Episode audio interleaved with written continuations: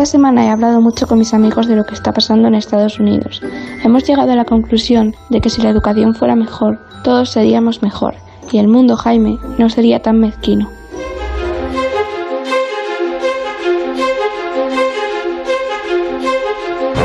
El mundo no resultaría tan mezquino.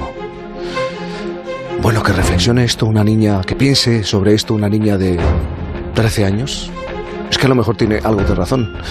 Es que hay mucha mezquindad. Bueno, vamos a hablar sobre ello, porque tenemos una estación de radio en un faro asomado a un acantilado del Cantábrico. En Por fin los lunes, Punta Norte.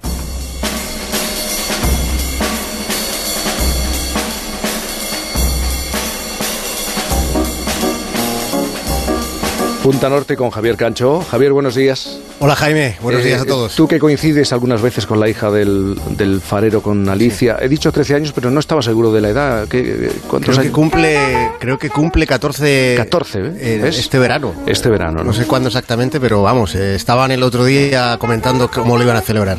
¿Cómo lo iban a celebrar? Ya, pero fíjate, una niña de casi 14 años hablando de la mezquindad humana. El virus nos recordó la importancia indispensable de la sanidad y el racismo como plantea Alicia, la hija del farero, no recuerda el factor indispensable de la educación, porque el racismo no es posiblemente más que la manifestación más peligrosa que hay de la ignorancia. De manera que intuyo, Javier, que el capítulo de hoy nos ha de llevar por las veredas de eso tan determinante que llamamos la educación. Sí, la idea que tenemos durante los próximos minutos, Jaime, es volver a transitar un viejo camino para tratar de aprender algo nuevo.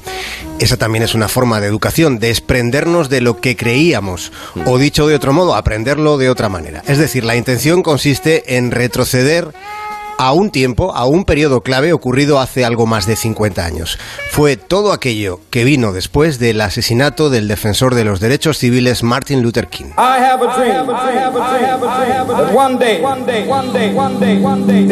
Día posterior a su asesinato todavía resonaban sus palabras más trascendentes. Tengo un sueño, dijo. Su sueño, como ustedes saben, consistía en un futuro en el que blancos y negros pues pudieran coexistir armoniosamente como iguales. Quizá ese día con el el que soñó esté próximo a llegar. En Estados Unidos, tras el paso de los años, después del crimen de Luther King, ha habido grandes avances, bueno, avances significativos. Ha habido un presidente negro, por ejemplo, y por todo ello puede que se extendiera la idea de que esa convivencia, como iguales, se había alcanzado. Pero, Javier, los datos desmienten esta creencia. En efecto, lo, desmiente el, el, pulcro resultado estadístico. En Estados Unidos, más de 50 años después de que matasen a, a, quien representaba ese mensaje del movimiento de los derechos civiles, más de 50 años después en ese país los datos señalan abismos de desigualdad. Ser pobre y, negro en Estados Unidos suele convertir el sueño americano en una pesadilla. Esto de la pesadilla para los negros es una certeza que está cronificada. Pensemos en que el hecho de que se reconozca el éxito de algunos ciudadanos negros, hemos tenido un ejemplo con Michael Jordan, con este documental que ha tenido tanta repercusión, el éxito en el deporte o en el espectáculo, bueno, no, no, significa que como grupo demográfico los negros hayan logrado la paridad con los blancos, pues en términos de ingresos, de oportunidades, de acceso a la sanidad, a la educación, a la propia justicia. Si dejamos al margen las sensaciones, que nos llegan además de, de, un país que está al otro lado del océano, y analizamos los datos, entonces resulta que aparecen algunas comprobaciones. Una de ellas la hemos leído esta semana en el Centro de Investigación Pew en Estados Unidos. En promedio, los negros tienen el doble de probabilidades de ser pobres que los blancos. También tienen el doble de probabilidades de morir en enfrentamientos con la policía. Esa posibilidad doble de perder la vida con la policía en Estados Unidos la acredita el diario The Washington Post, que lleva un registro detallado de cada tiroteo mortal en el que ha estado involucrado un agente de policía. Luego está la, famosa tasa de presos negros, que es seis veces superior a la de los blancos. Y un dato más, y, puede, desde mi punto de vista, puede que sea el más esclarecedor de todos la tasa de mortalidad infantil, la que estaba considerada la, gran potencia del mundo, la tasa de mortalidad infantil es el doble en los bebés negros de los Estados Unidos. La situación real, por tanto, está lejos, está lejísimos de, de un horizonte de igualdad. Aunque después de las movilizaciones, donde como siempre no todo es perfecto, no todos los comportamientos lo son, pero después de estas movilizaciones, de las que está dando noticia Onda Cero, de, todo lo que está contando Agustín Alcalá desde allí, en Estados Unidos es posible que la igualdad esté un poquito más cerca. Yo creo que es algo básico, algo importantísimo, enseñar a los, a los jóvenes, a los niños, a entender el mundo. Siempre es clave entender el contexto y habrá muchos adolescentes, como por ejemplo Alicia, que tengan una visión posiblemente idealizada de un país donde existen también problemas eh, estructurales serios. Estados Unidos es un país, esto conviene recordarlo, ¿eh? muy complejo muy complejo donde es posible encontrar lo más increíble, lo más asombroso, pero también lo más grotesco. Sí, es un país maravilloso en muchos aspectos, es un país diverso. La diversión como la diversidad, mejor dicho, como virtud, también la diversión, porque ellos se lo pasan bien, tienen un gran sentido del espectáculo, pero me refería a la diversidad, es una virtud, la diversidad enriquece. Lo que empobrece es la desigualdad, a la, a la que hemos hecho referencia con los detalles que hemos ido conociendo en los últimos días. Como realidad sociológicamente cotidiana, Estados Unidos es un país muy desigual para muchos de sus ciudadanos. Y siendo esa una, una parte del enfoque, Estados Unidos no deja de ser, por supuesto, un lugar con, con gente formidable, con muchísima gente formidable. Mm. Os quiero hablar en concreto de una persona, es una profesora, una maestra que con un pequeño paso en su aula, en su clase, dio un salto de gigante como ejemplo de lo que debe ser la educación. Every white person in this room who would be happy to be treated as this society in general treats our citizens, our black citizens, if you, as a white person, would be happy to receive the same treatment. Se está recordando estos días en Estados Unidos este momento que ella recordaba a posteriori.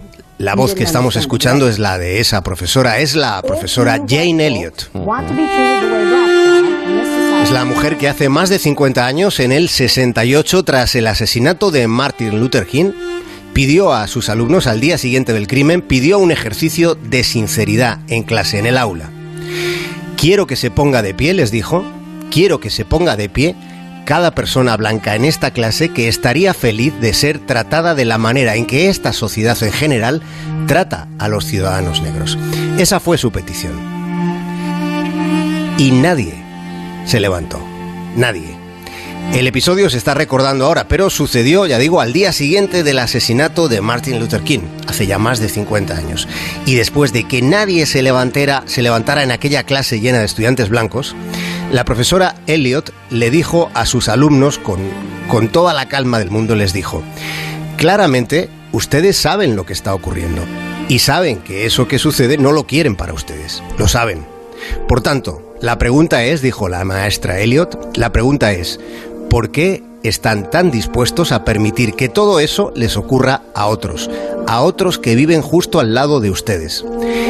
Esta vez, más de 50 años después, en las movilizaciones en Estados Unidos, en las calles de un montón de ciudades de ese país magnífico, esta vez hay muchos ciudadanos negros, pero también hay muchos ciudadanos blancos a su lado.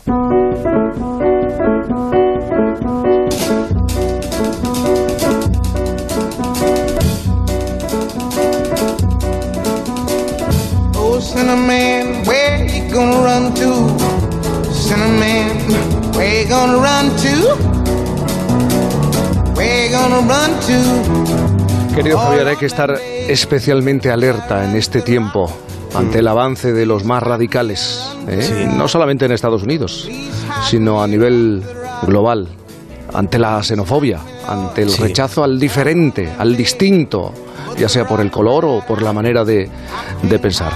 Eh, por eso la educación es fundamental, como bien decías. Indispensable, sí. Vivimos tiempos revueltos, en un cambio de, era, entonces, bueno, pues en estas situaciones siempre acontecen comportamientos sobre los que hay que reflexionar, como dices, Jaime. Javier, eh, nos oímos, nos sentimos el próximo domingo, si te parece. Yo te sigo escuchando, os sigo escuchando. Pues nos A ver qué contáis de, los matrimonios locos. sí.